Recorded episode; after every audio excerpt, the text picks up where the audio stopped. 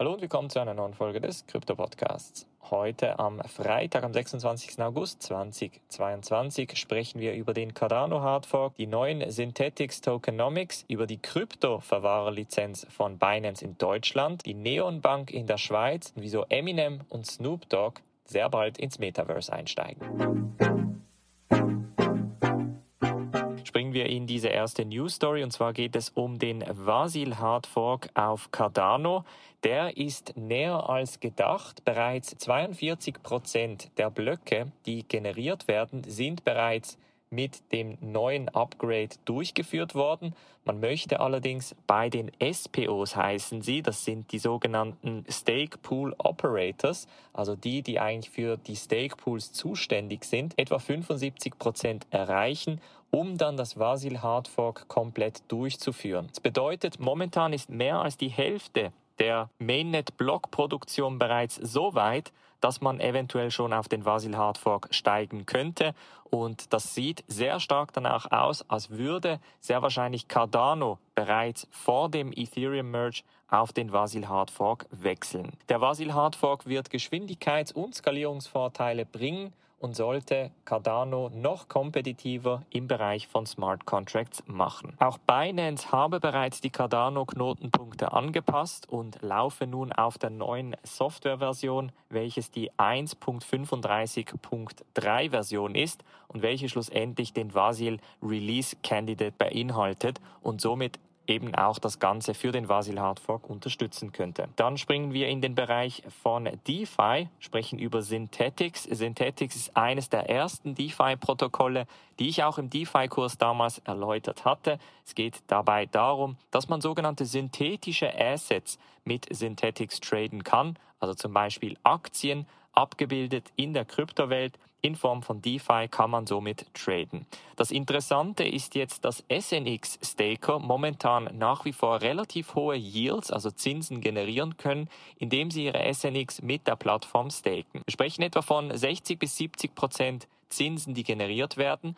Allerdings kommt das natürlich mit einem gewissen Inflationsmechanismus, denn die SNX-Tokens, die dabei herausgegeben werden, die werden mehr oder weniger erschaffen und somit reagiert der Token entsprechend inflationär. Es gibt aber nun ein neues Synthetics Improvement Proposal, welches vom Gründer selber, von Kane Warwick, lanciert wurde, mit dem Ziel, dass man schlussendlich die Token Supply von Synthetics auf 300 Millionen limitieren möchte. Das würde dann bedeuten, dass es keine weiteren neuen SNX-Tokens gibt und die Synthetics-Plattform nur alleine durch die Gebühren, die auf der Plattform generiert werden, funktionieren könnte. Bereits Statistiken zeigen, dass das durchaus möglich sei. In den letzten Wochen hat Synthetics sehr viele tägliche Gebühren erzielen können bis zu einer Million US-Dollar an täglichen Gebühren, was etwa viermal mehr ist, als Bitcoin an Gebühren generieren konnte. Und momentan ist etwa der 7-Tages-Durchschnitt bei 158.000 US-Dollar im Vergleich zu dem Bitcoin 7-Tages-Durchschnitt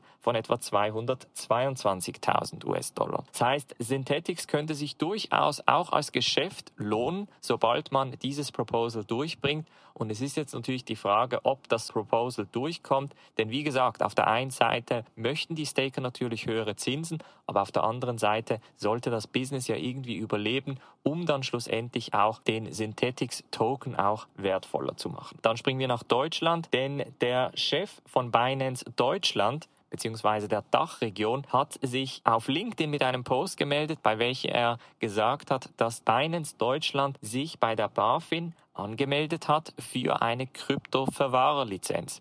Die BaFin hat etwa vor eineinhalb Jahren neue Richtlinien herausgegeben für Kryptobörsen und Banken, welche auch ins Geschäft der Kryptoverwahrung einsteigen wollen und hat da entsprechend strikte Richtlinien, wie man das Ganze erfüllen könnte. Jetzt hat Binance natürlich in diesem Business entsprechend Erfahrung und kann rein von der Infrastruktur locker mit einer Neobank mithalten und hat sich deshalb auch dafür entschlossen, in Deutschland diese Kryptoverwahrerlizenz zu beantragen. Ob die BaFin das Ganze gut heißt oder nochmal Rückfragen stellen wird, das ist natürlich noch unklar, aber definitiv ein positives Zeichen für Binance, welches ja in den letzten Jahren eigentlich so ziemlich aus dem gesamten europäischen Raum verdrängt wurde und welches seit etwa sechs bis acht Monaten wieder vordringt in den europäischen Markt, indem sie Lizenzen in Großbritannien, in Italien und in anderen Ländern bereits beantragt haben und auch bestätigt bekommen. Apropos Neobanken, auch die Neobank Neon in der Schweiz möchte den Handel mit Kryptowährungen einführen.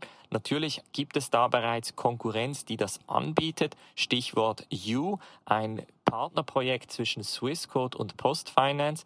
Die erlauben schon den Handel von Kryptowährungen, natürlich angelehnt an die Swissquote-Plattform, welche das Ganze bereits schon länger unterstützt. Jetzt möchte Neon natürlich auch auf die Nachfrage im Markt reagieren und deshalb werden sie sehr wahrscheinlich in den kommenden Monaten Kryptodienstleistungen in Form von wenigen Kryptos, die man kaufen und verkaufen kann, anbieten. Und dann noch zum Schluss springen wir in den Bereich des Metaverse, denn an den Video Music Awards von MTV, an den VMAs, wird es eine Performance von Eminem und Snoop Dogg geben, welche im Metaverse abgehalten wird. Und zwar sind die beiden natürlich große Fans von den Board Ape Yacht Club NFT Kollektion, halten auch je eines dieser NFTs und würden dann entsprechend auch in Form von diesen NFTs die Performance gestalten. Könnten also die Video Music Awards in der Zukunft vielleicht Virtual Music Awards heißen und komplett im Metaverse stattfinden? Das werden wir natürlich noch sehen, aber es zeigt einfach, dass mehrere Brands, mehrere Marken jetzt immer mehr